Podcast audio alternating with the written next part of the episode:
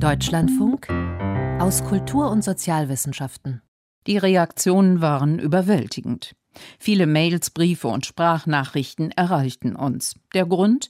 Am 29. Juli haben wir einen Beitrag über historische Sprachdebatten vor dem Hintergrund der aktuellen Diskussionen rund um das Gendern ausgestrahlt. Ein Punkt interessierte unsere Hörerinnen und Hörer besonders, nämlich was es bedeutet, wenn Linguisten sagen, dass Sprache Wirklichkeit schafft. Was meinen Sie damit? Mirko Smiljanic. Auf den ersten Blick ist die Sache einfach. Natürlich schafft Sprache Wirklichkeit. Ein Beispiel. Wollen Sie, Frau X, mit dem hier anwesenden Herrn Y die Ehe eingehen? fragen etwa Standesbeamte während der Trauung. Dann antworten Sie bitte mit Ja.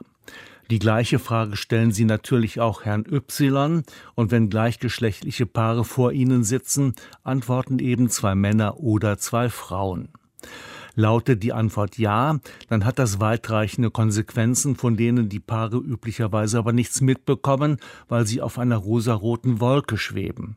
Sie sind gegenseitig erbberechtigt, das Sorgerecht gemeinsamer Kinder unterliegt anderen Regeln, Eheleute müssen imstande sein, sich bei Meinungsverschiedenheiten selbst zu einigen, der Gesetzgeber hat an alles gedacht. Nur das Aussprechen des Wortes Ja reicht und das Paar findet sich in einer neuen Wirklichkeit wieder. Linguisten sprechen in diesem Zusammenhang von performativen Äußerungen. Und von denen wimmelt es in der deutschen Sprache, so Ingo Warnke, Professor für deutsche Sprachwissenschaft an der Universität Bremen. Verwaltungsakte, Rechtsakte zeigen das natürlich auf eine ganz, ganz deutliche Art und Weise. Es gibt ganz viele andere Beispiele. Denken Sie an sowas wie Beichte oder Sühnerituale, wo Sprechen über etwas Wirklichkeit verändert.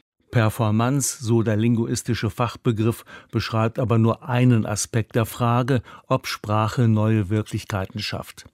Zum Verständnis weiterer Aspekte, so Heidrun Deborah Kemper, Professorin für Germanistik an der Universität Mannheim und Mitglied des Leibniz-Instituts für deutsche Sprache, müsse aber zunächst einmal klar sein, welcher Teil der deutschen Sprache überhaupt gemeint ist. In der Linguistik wird ganz grundsätzlich unterschieden. Reden wir über das Sprachsystem, also reden wir darüber zum Beispiel, wie Sprache in Grammatiken oder in Wörterbüchern beschrieben wird. Das ist das System, die Formeln, die Formulierungen, die eben in solchen äh, Regelwerken festgehalten äh, sind. Oder reden wir über Sprachgebrauch. Also die Art und Weise, wie wir Sprache verwenden, in ganz unterschiedlichen Zusammenhängen. Ausschließlich das Sprechen und Schreiben einer Sprache ist gemeint, wenn es um mögliche Veränderungen der Wirklichkeit geht und nicht das Sprachsystem. Aber was genau verstehen Linguisten unter Wirklichkeit?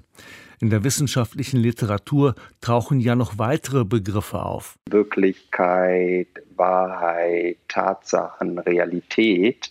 Und wie man sich denken kann, haben viele sich Gedanken darüber gemacht, wie man sowas abgrenzen kann.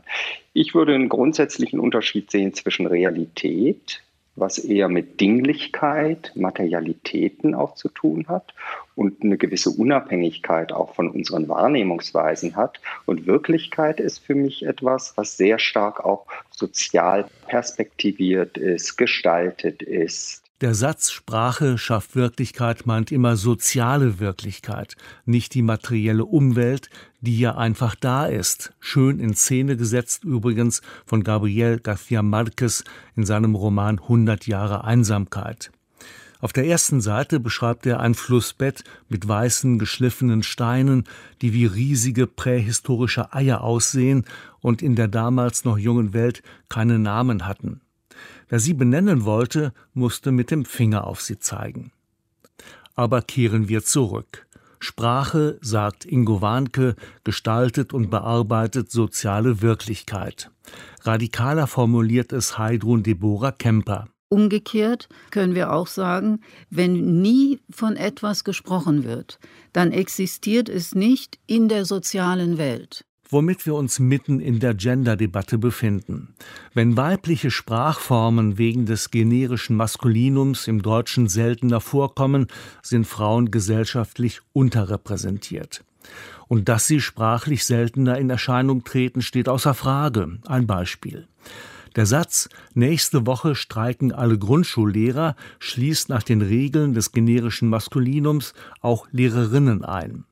Was allerdings schon deshalb pikant ist, weil an Grundschulen rund 90 Prozent Frauen arbeiten. Hier wäre ein generisches Femininum angebracht.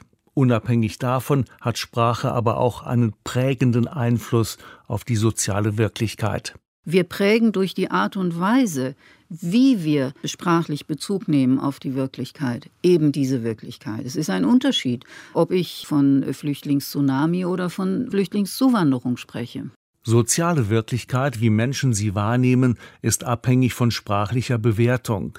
Wirklich ist das, was wir sprachlich als wirklich definieren.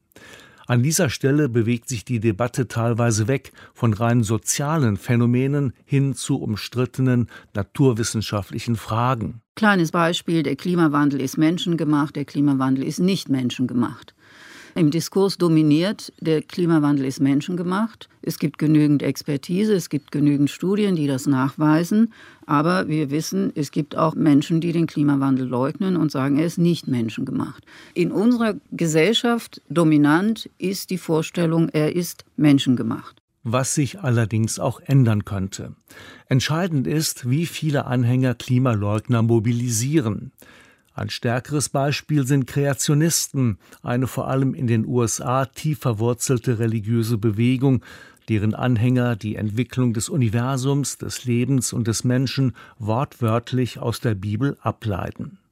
Für Kreationisten hat die Sprache der Bibel eine ganz eigene Wirklichkeit geformt. Oder sowas wie, es bleibt immer etwas hängen, ja? Semper aliquiteret, üble Nachrede, Verleumdung, völlig unabhängig davon, ob etwas real eigentlich stimmt, ist das bloße Reden oder Nachsagen etwas, was etwas macht. Die Ausgangsfrage hieß, kann Sprache Wirklichkeit schaffen?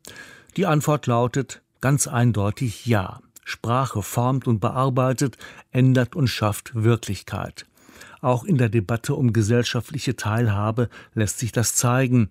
Menschen, die sprachlich unterrepräsentiert sind, rücken gesellschaftlich in den Hintergrund. Wenn man jetzt auf das Große und Ganze schaut, bei der grundsätzlichen Frage, ob Sprache Wirklichkeit schafft, spielt das Gendern nur eine untergeordnete Rolle. Sprache formt ständig und auf vielen Ebenen Wirklichkeit. Ohne diese Fähigkeit von Sprache wäre gesellschaftliche Entwicklung undenkbar.